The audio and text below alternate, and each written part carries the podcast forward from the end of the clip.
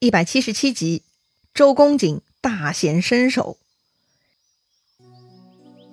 上一回咱们说到，曹操派人给周瑜送信，周瑜索性借此杀掉来使，宣布开战。第二天一早五更，江东军队是整装前进，声势浩大，冲向了对岸。要说周瑜这一仗，虽然没有明确下战书，但基本上呢也算是明战，并没有偷袭。要说给曹操的准备时间呢，也就是一个晚上。曹操是否准备好了呢？话说那天啊，几个去江东出差的小兵回到了曹营，就向曹操报告了周瑜毁书斩史的过分行为。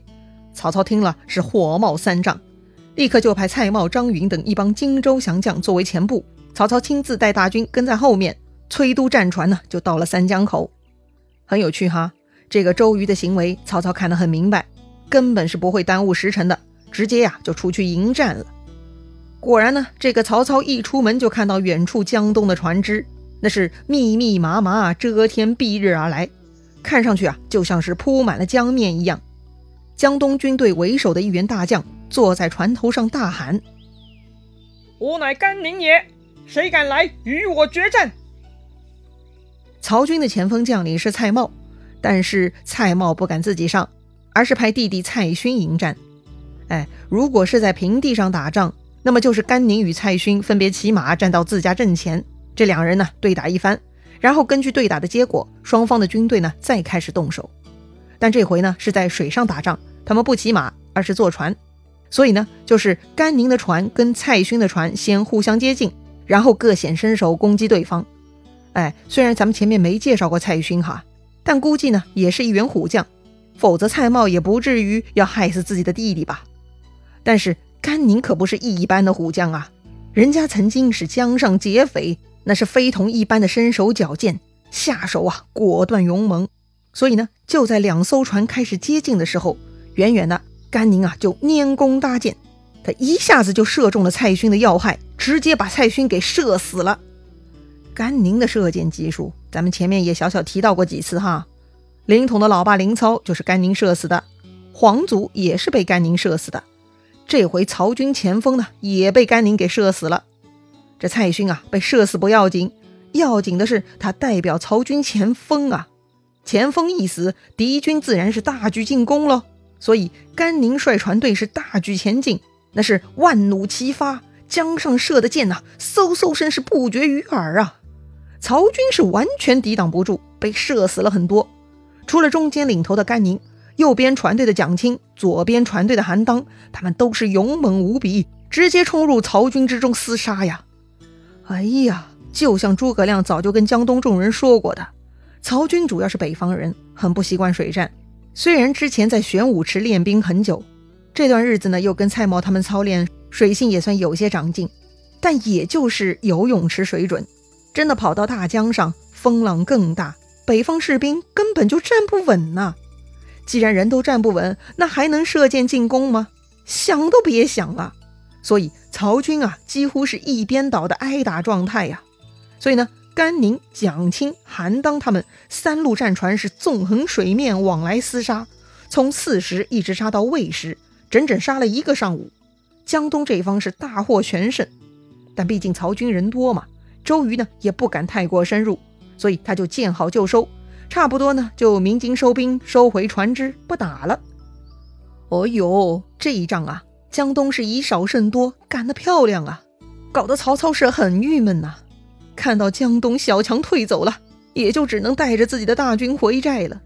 回到大营呢，曹操就把蔡瑁、张允叫过来训斥了：江东兵少，我们反而被他们打败，哼，一定是你们不用心。蔡瑁吓坏了，赶紧求饶告罪。说到底呢，还是因为北方军事不熟悉水战，南方荆州军呢虽然水性好一些，但常年不打仗，作战水平和状态都跟不上，缺乏操练啊。所以呢，蔡瑁提议另外建一个水上营寨，北方军在中间，荆州军在外面，还得每天操练才行。曹操火很大，对蔡瑁他们的工作是很不满意了。早干嘛去了？这会儿才想起来要建水寨操练士兵。得了，别废话了。既然跟江东这伙人已经翻脸了，那就赶紧操练水军吧。得到了曹操的同意呢，蔡瑁、张允他们就去安排水寨了。当时他们建的水寨也是非常雄壮威武的，沿江一带分二十四座水门，外面呢是大船围住，哎，就像城墙；里头是小船，连网分布。到了晚上啊，还会点上灯火，照得水面通红，简直是气势如虹啊！配合陆地上的三百里营寨，那是烟火不绝，蔚为壮观呐。突然，这个江北岸的灯火如此茂盛，很快呢，在南岸的周瑜也登高看到了，一眼望去，满满的都是灯火。周瑜看着呢，也觉得心惊肉跳，心下大叫不好。周瑜是不放心啊。第二天，他亲自乘坐一艘楼船，带上古月，同时呢，带上几名健将，各自带上自己的强弓硬弩，就往曹军水寨方向过去了。当然啊，为了掩人耳目呢，周瑜的楼船没有走直线。而是绕来绕去的来到了曹军水寨，到了水寨边，周瑜停船，仔细观察里头的设计结构和布置。哎，这种做法呢，跟当年的孙策很像哈。之前孙策跟刘繇对战的时候呢，就是先去偷看刘繇的营寨，亲自现场调查，之后呢再去进攻的。要说周瑜跟孙策是好兄弟、好朋友，还真没得说哈。他们做法都一样的。周瑜呢，居然敢涉险。亲自去观察曹操的水寨，哎，很快呢，曹操那边放哨的士兵发现了周瑜的可疑楼船，赶紧报告曹操。啊，一听说周瑜亲自来偷看自己的水寨，曹操大怒啊，下令赶紧去活捉周瑜。周瑜看到曹军寨中旗帆移动，就知道曹操派人过来了，赶紧下令掉头回营。趁着北风啊，周瑜的船呢，在江面上飞也似的逃走了。等曹军的船只驶出了大寨。这周瑜的楼船呢，已经离开十几里了，追不上了。这些人啊，只能无功而返，回去报告曹操。曹操很生气呀，问手下：“昨日输了一阵，挫动我军锐气，今日又被他仔细窥探了我军营寨，该如何破他呀？”这个时候呢，曹操手下有一个人自告奋勇站出来了，他说。某自幼与周郎同窗，有旧交。某愿凭三寸不烂之舌，去江东游说此人来投降。哦，居然有周瑜的小学同学在曹操这里做事啊！这人是谁呀？哎，这个人呐是九江人，姓蒋，名干，字子义。曹操这几年呢是越来越厉害，投奔曹操的人呢也越来越多。这个蒋干啊。其实也算是个人才，他呢仪容好，善才辩。《三国志》里头呢说这个蒋干啊是独步江淮之间，莫与为对，意思就是这个蒋干是十分能说会道，在这个江淮之间无人能敌。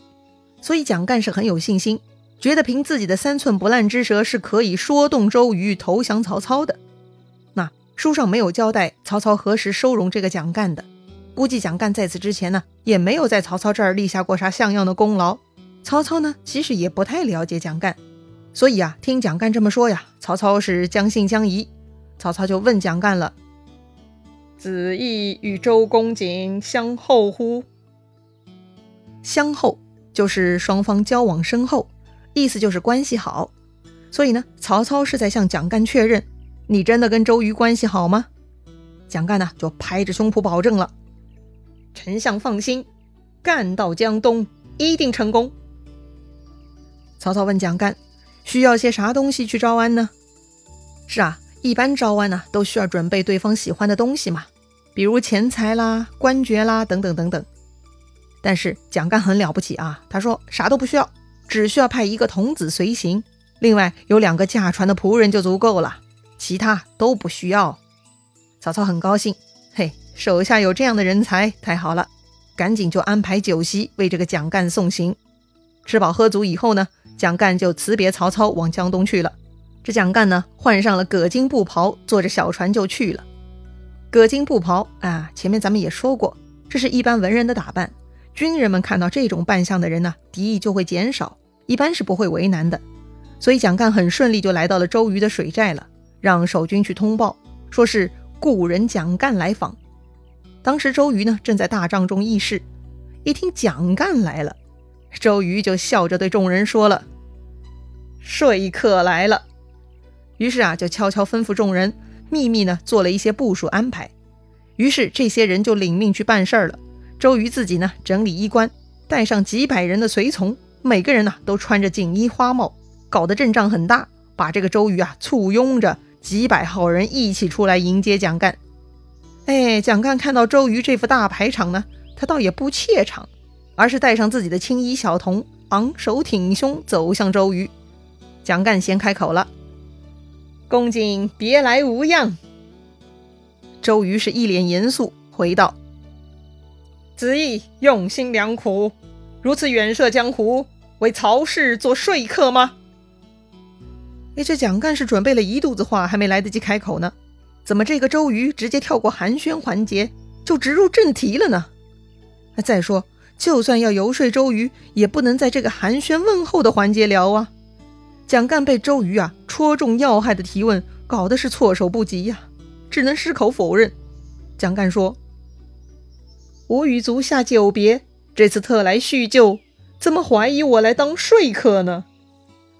周瑜就笑了，说道：“我虽不及诗况之聪，闻弦歌而知雅意呀。”这里周瑜提到的诗况呢，其实是先秦时期著名的音乐大师，古人称之为乐圣。哎，这个诗况呢是个盲人，他的耳朵特别灵。师旷呢，能听音辨义，非常厉害。这里周瑜说的一半的话，说自己啊，虽然不如师旷，没有办法听歌曲而知道其中高雅的含义，但是言下之意，周瑜看到蒋干啊，就知道蒋干是来替曹操游说的。蒋干看周瑜这副样子，就假装生气，说了：“足下待故人如此，那我告辞了。”周瑜看蒋干生气了。赶紧呢，笑嘻嘻的跑上去挽住他的手臂，说道：“我就是担心蒋兄为曹氏做说客嘛。既然蒋兄没有这个意思，何必这么快离开嘛？”说着呢，周瑜就把蒋干带入了大帐。进入大帐，双方叙礼，然后周瑜呢就把手下江东英杰召唤过来跟蒋干见面了。很快，文官武将啊都穿戴华丽，他们的偏将校尉呢。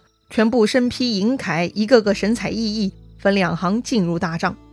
哎，这个气势嘛，也是故意展示给蒋干看的。周瑜介绍蒋干与众人相见，然后大摆宴席，奏军中得胜之乐，大家是轮欢醒酒，喝得那叫痛快。周瑜呢，对众文官武将大声宣布：“子义是我同窗好友，虽然是从江北到此，却不是曹家说客。”大家不要怀疑。说完呢，这个周瑜解下佩剑，交给太史慈，并且大声吩咐：“公可配我剑做煎酒。